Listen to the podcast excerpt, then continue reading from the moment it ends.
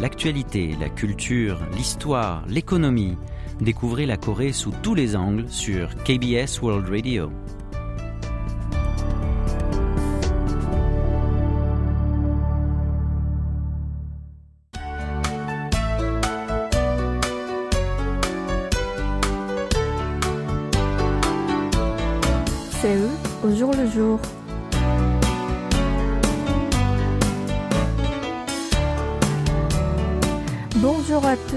Tous, merci de nous rejoindre pour cette nouvelle édition de votre magazine de société C'est le jour le jour. Hier, le 15 août, c'était un jour férié au pays du matin clair pour célébrer la libération de la Corée. Ainsi, les Sud-Coréens ont pu profiter d'un week-end prolongé et nombreux sont partis en vacances. Mais certains ont préféré aller prêter main forte aux sinistrés des derniers intempéries.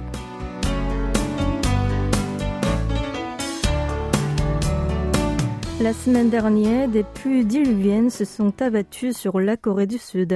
Elles étaient particulièrement virulentes lundi et mardi, surtout à Séoul et dans la province voisine de Gyeonggi. Elles ont fait euh, d'importants dégâts matériels, une vingtaine de pertes humaines et environ 1500 sinistrés dans tout le pays. Les médias ont alors qualifié ces averses torrentielles de pluies intenses depuis 100 ans. Dans les zones ravagées, les sinistrés dépités ont tâché de rétablir les dégâts tant bien que mal. Mais ils n'étaient pas seuls. En plus des collectivités locales, les citoyens bénévoles étaient nombreux à leur venir en aide. C'est ce qui s'est passé par exemple dans l'arrondissement de Dongjak, qui est l'un des arrondissements de Séoul les plus touchés par ces intempéries. Un certain Park, âgé de 22 ans, en quatrième année à l'université Sangyungwan, s'est rendu jeudi dernier dans le quartier populaire de Sangdo. Là-bas, il a aidé un commerçant à nettoyer son épicerie. Notre étudiant a enlevé des amabeux sur le sol de la boutique. Du sous-sol à la surface, il a fait plusieurs allers-retours pour sortir les objets essuyés irrécupérables. En fait, il était déjà venu à la ville y donner un coup de main. Sur place, il avait réalisé que ça prendrait plus de temps. Le lendemain, il devait partir en voyage, alors il a annulé son projet estival. Et il est revenu travailler cette fois avec ses camarades en renfort qui font partie du même club de loisirs. Dans ce quartier inondé, une centaine de bénévoles sont venus aider. Ils sont plus, pour la plupart des étudiants de l'université Chung'an situés à proximité. À l'origine, l'un d'entre eux a posté sur le forum de discussion anonyme en ligne de leur université pour appeler ses camarades à donner un coup de pouce aux sinistrés. Et des dizaines de bénévoles ont répondu présents. En font partie en certains rangs et en certains sons. Ils ont sorti tous les meubles souillés chez un dénommé Kim.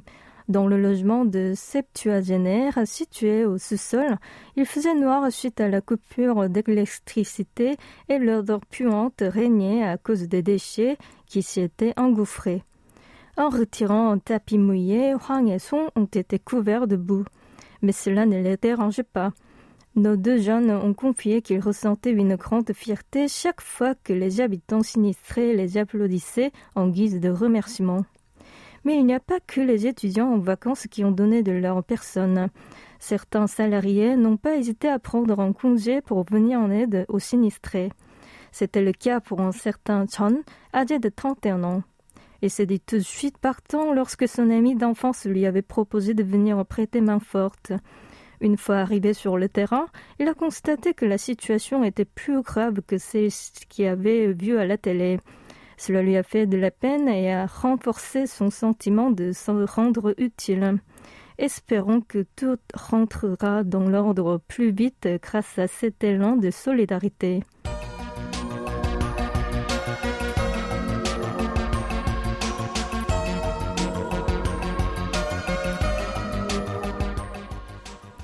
Une grande catastrophe naturelle laisse toujours des traces pendant très longtemps.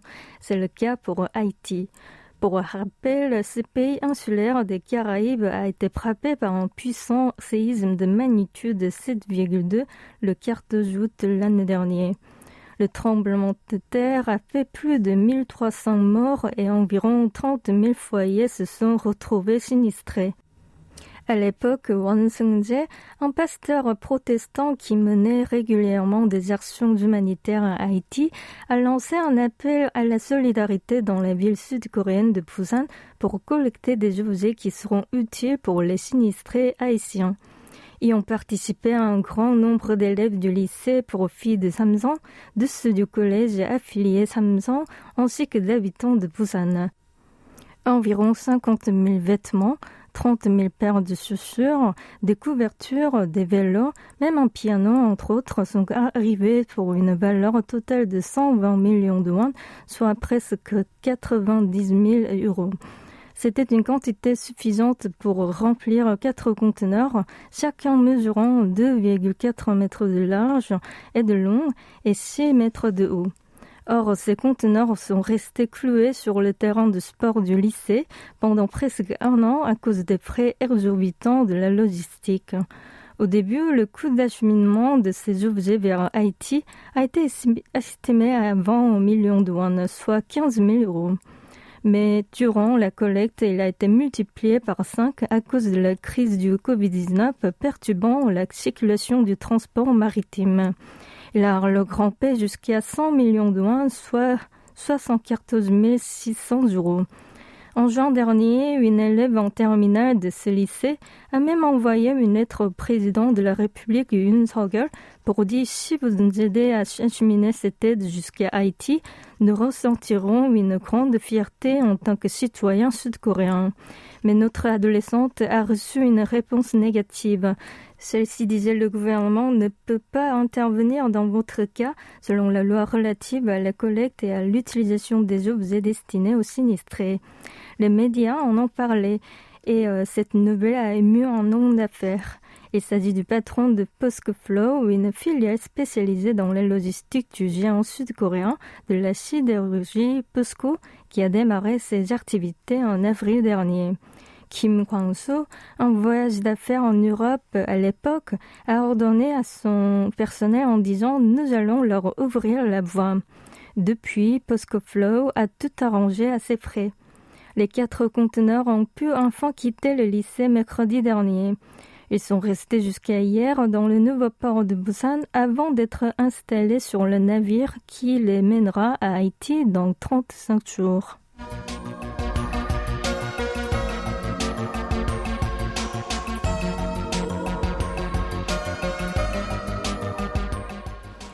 À Séoul, on peut croiser facilement des personnes âgées qui tirent une charrette à deux roues où sont entassés des cartons jetés et de vieux papiers usés. Ce sont des seigneurs en grande précarité. Ils ramassent des matériaux pour les vendre contre une somme modique afin de gagner leur vie. La plupart des citoyens les regardent avec compassion. Parfois, certains jeunes n'hésitent pas à pousser leur charrette surchargée sur une pente. Par contre, des conducteurs n'hésitent pas à se plaindre de leur présence illégale sur les routes, parce qu'ils ont peur de les renverser par inadvertance. En effet, ces ramasseurs de papier tirent en général leurs charrettes sur les chaussées, parce qu'ils ont du mal à diriger leurs charrettes sur le trottoir pavé dont la surface est inégale et qui est souvent trop étroit. Ainsi, ils deviennent des hors-la-loi malgré eux. Mais récemment, à Séoul, un policier a interpellé une dame ramasseuse de papier qui tirait les charrettes euh, au bord d'une route, ce qui a créé une petite tension. Des passants scrotaient la scène d'un regard méfiant. Finalement, ils ont pu retrouver leur sourire en regardant ce que faisait le policier. Ce dernier a sorti un gilet de sécurité de couleur phosphorescente. Comme dans un film, il s'est mis au genou pour habiller la petite âme tout courbée de ce gilet et lui montrer la fermeture éclair. Et ce n'est pas tout. Il a équipé sa charrette d'un gadget de sécurité qu'il avait lui-même fabriqué. Alors qui est-il? La presse locale s'est intéressée à cette histoire. Il s'agit d'un lieutenant euh, de police Choi Byung-lak, âgé de 54 ans, chargé de la sécurité routière au commissariat de Yangdong-po. Depuis quelque temps, il tâche d'offrir le minimum de dispositifs de sécurité à ses conducteurs de charrettes. Notre policier a déjà offert à environ 70 personnes âgées ramasseuses de biocartons des gilets de sécurité sur mesure qu'il a préparés lui-même. Le lieutenant euh, Che achète des éléments nécessaires à ses frais pour fabriquer un autre gadget. Il découpe une bouteille d'eau en plastique pour y coller un ruban réfléchissant. Ensuite, il fait traverser un tuyau en plastique de 15 mm de diamètre au milieu de la bouteille. Enfin, à l'aide de quelques attaches câbles, il fixe l'ensemble à la charrette.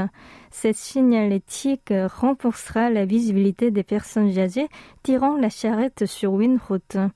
Sans oublier une sonnette servant de klaxon. Notre policier a pris cette initiative parce qu'il a assisté à un accident tragique l'an dernier. Une personne âgée a été renversée par une voiture et elle est décédée. Le lieutenant euh, aimerait que ces événements dramatiques ne se produisent plus. Dans la vie, nous avons tous besoin de quelqu'un qui sera là à nos côtés lorsque nous traverserons une période difficile. Et nous devrions savoir aussi être à ses côtés lorsque ces personnes se retrouveront euh, dans une telle situation. Écoutons pour la pause musicale, je serai là ou 내가 있을 거야 interprété par Yumi.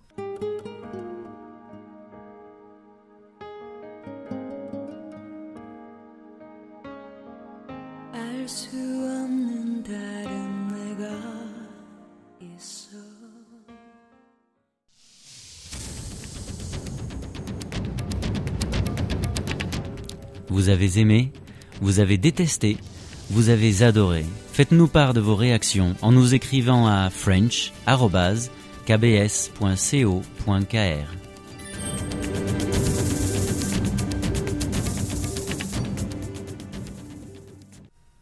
Bienvenue si vous venez de nous rejoindre. Vous écoutez C'est le jour le jour du mardi 16 août 2022 en compagnie de Yi Jong-hyun les K-contents, les contenus culturels sud-coréens, séduisent de plus en plus les fans du monde entier, avec notamment la K-pop, les séries télé et les films.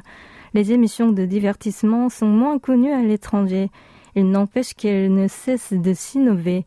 Et la dernière tendance, c'est l'émergence d'un nouveau genre des divertissements de consultation qui crée un effet thérapeutique chez les téléspectateurs aussi bien que chez les invités sur le plateau. À l'origine se trouve une émission télé intitulée Élever un enfant aujourd'hui, mon enfant très précieux comme la prunelle de mes yeux.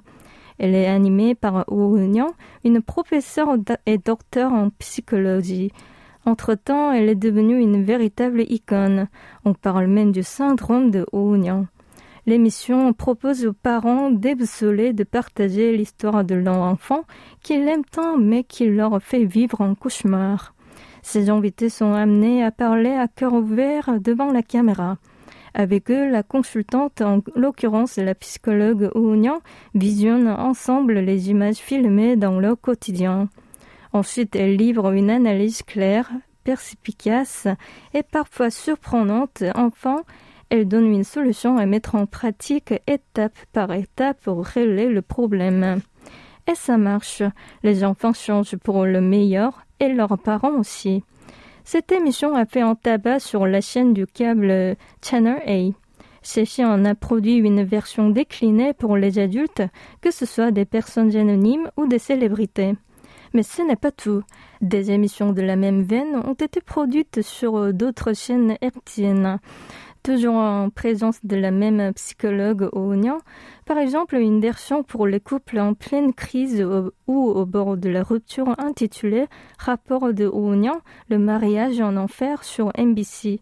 Une autre baptisée OK, OK sur KBS, proposant d'aller euh, chercher ceux qui ont besoin d'une oreille attentive. Le principe est le même. Les participants se confient. Ils disent ne pas comprendre pourquoi ils sont arrivés là et comment s'en sortir. Dr. O leur indique des pistes à suivre pour qu'ils puissent aller mieux. Et les téléspectateurs se mettent dans la peau de ceux qui sont venus partager leurs souffrances. Ils se procurent du réconfort et trouvent parfois la solution à leurs propres problèmes. Sinon, ils peuvent toujours soutenir les invités, leur procurant déjà un sentiment de bien-être. Ainsi, un nouveau genre de divertissement s'est imposé et il gagne du terrain aussi sur YouTube. Par exemple, Song Ho-gun, un ancien comédien converti en chaman professionnel, se présente comme diseur de bonne aventure. Il interprète les signes divinatoires de ses invités. Mais l'essentiel, c'est de les écouter attentivement sur ce qui les tracasse ou encore deux humoristes, Jin et Shingiru, se proposent comme consultants d'histoires d'amour. Élaborent chaque cas avec un peu d'humour, mais toujours avec sincérité.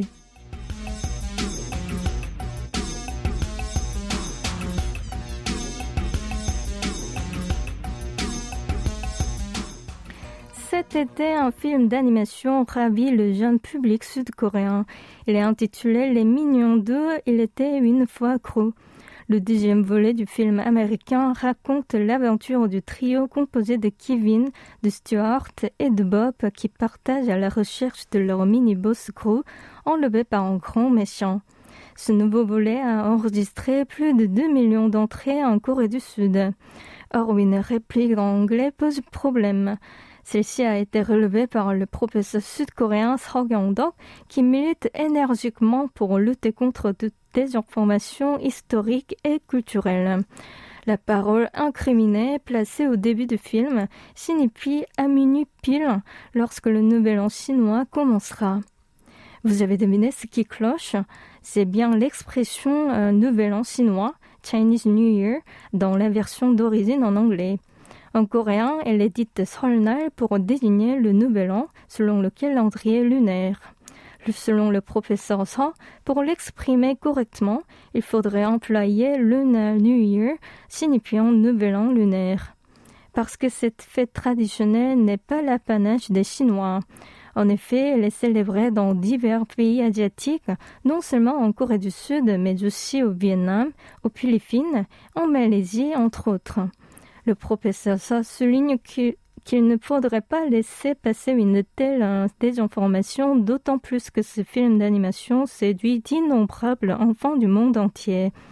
En conséquence, notre militant a demandé à la société de production des Mignons 2 de modifier préalablement l'expression controversée dans la version avant qu'elle le diffuse via les plateformes de vidéo à la demande. Monsieur Sa mène une campagne de sensibilisation visant à remplacer le Nouvel An chinois par le Nouvel An lunaire, ce en collaboration avec des ressortissants sud-coréens présents dans différents pays étrangers. Le but est d'imprégner l'expression Lunar New Year, donc le Nouvel An lunaire. Comme la norme internationale, à cette fin, une vidéo sera réalisée euh, dans plusieurs langues et elle sera distribuée auprès des organisations internationales, des entreprises mondialement connues et aussi des internautes de différents pays.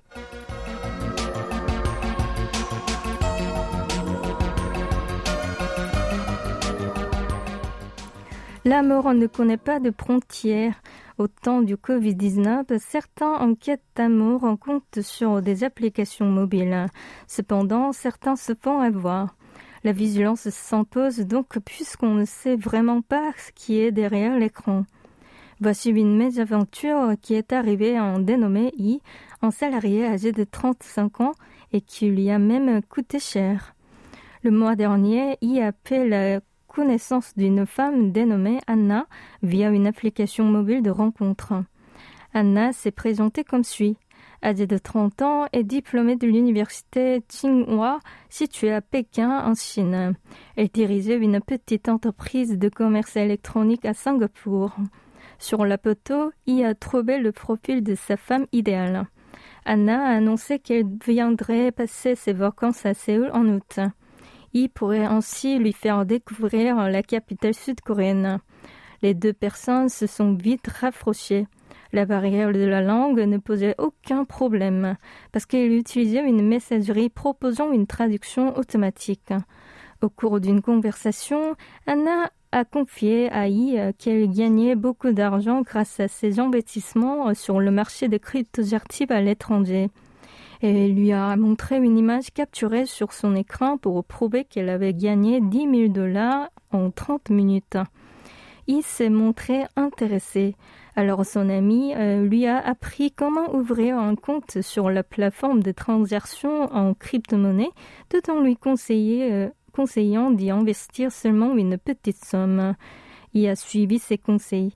Il a investi 150 000 won, soit 370 euros, et il a vu le montant doubler en deux jours. Comme il avait confiance en Anna et il est devenu gourmand, il a placé 20 millions de supplémentaires, l'équivalent de 15 000 euros.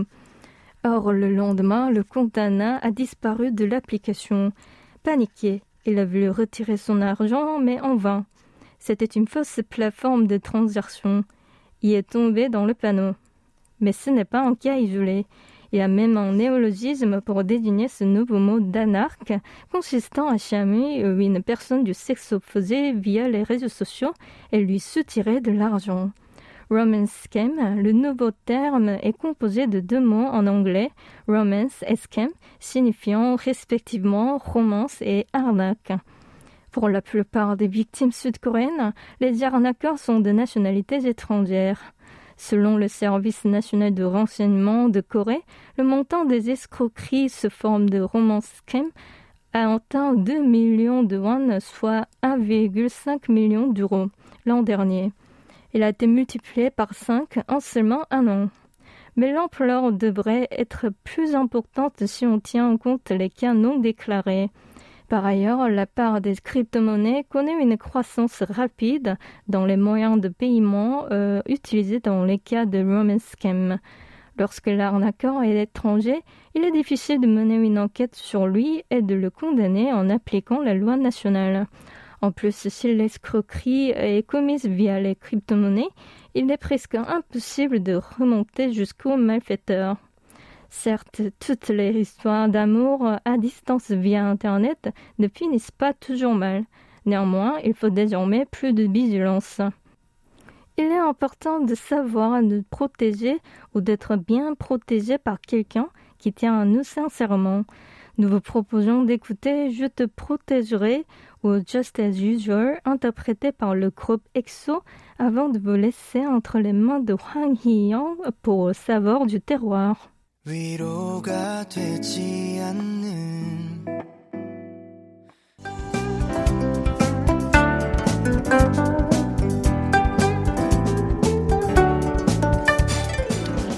C'est-à-dire le 15 août, les Coréens ont commémoré Gwangbokjeol, le jour de l'indépendance. En effet, le 15 août 1945, la Corée a été libérée du jeu colonial japonais qui a duré 35 ans. À cette occasion, Saveur du terroir part à la rencontre des familles des militants indépendantistes qui se sont donnés pour la libération du pays et des plats qui leur rappellent les temps difficiles.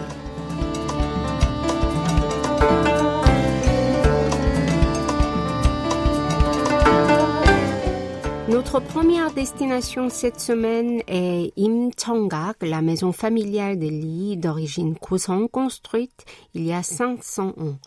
En effet, ce site de trésor national aménagé au bord du fleuve Nakdong a été détruit à moitié en 1942 dû au chemin de fer construit par les soldats nippons stationnés en Corée à l'époque. Ils l'ont délibérément fait passer en plein milieu du site résidentiel, étant donné qu'il s'agissait d'une grande famille indépendantiste. À titre d'exemple, Yi Sang-yong de cette famille qui s'était exilée en Mandchourie en 1911, juste après l'annexion forcée de la Corée par le Japon, avait jeté les bases du mouvement d'indépendance en établissant une école militaire. Si on va dans la pièce principale de cette maison, on peut voir les poèmes écrits par les militants de l'époque attachés au mur et les photos de ces derniers.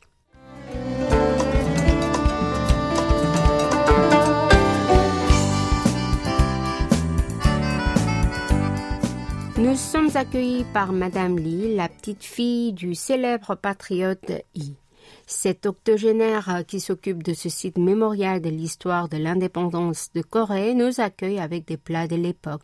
Durant les périodes passées dans la Mandchourie, on aurait consommé le maïs en soupe quand il n'y avait pas grand-chose à manger. L'assaisonnement se fait uniquement avec du sel. En préparant ce plat au goût fade, leurs ancêtres auraient rêvé de, de regagner la paix dans leur pays natal. Afin d'accueillir les précieux invités, on utilisait des poissons dont le saumon et le sabre conservés dans un pot en terre rempli de gros sel. En effet, ces poissons qui étaient abondants dans la péninsule coréenne à l'époque étaient très rares dans la région située auparavant dans l'arrière-pays. Ainsi, on accordait le soin de le conserver dans une jarre pour le préparer en grillade uniquement lors des occasions particulières. Le pagoksu était un des menus les plus aimés des militants qui ont rendu visite aux patriotes Lee. Dans l'eau bouillante, on trempe les nuits de pâte de farine de blé et la ciboule coupée en fines tranches. L'assaisonnement se fait avec quelques cuillerées de sauce soja. Ce plat modeste, préparé avec des ingrédients simples, nous fait entrevoir la situation difficile des militants de l'époque.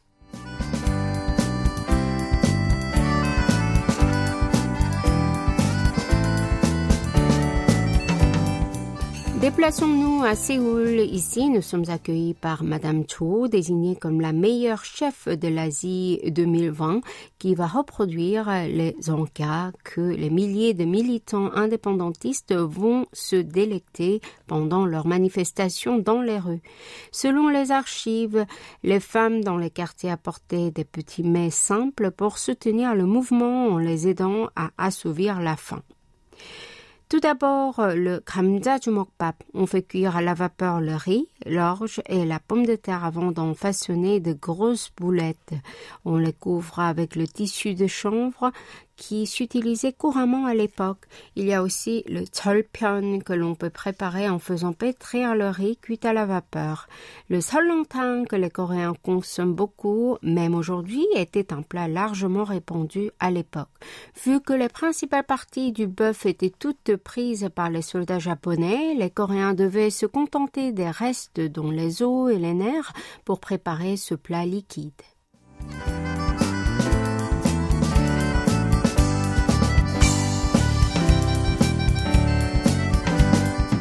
Le voyage culinaire à l'occasion de Gwangbokjeol nous a permis de penser au sacrifice des militants indépendantistes grâce auxquels la Corée est devenue une nation prospère.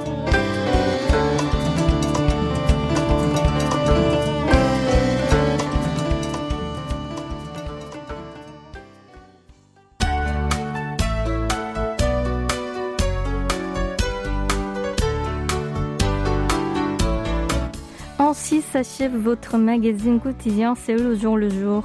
C'était Damendi à la rédaction, Lee jong au micro et Oh Hayan à la réalisation. Merci de nous avoir suivis et nous vous souhaitons une excellente soirée.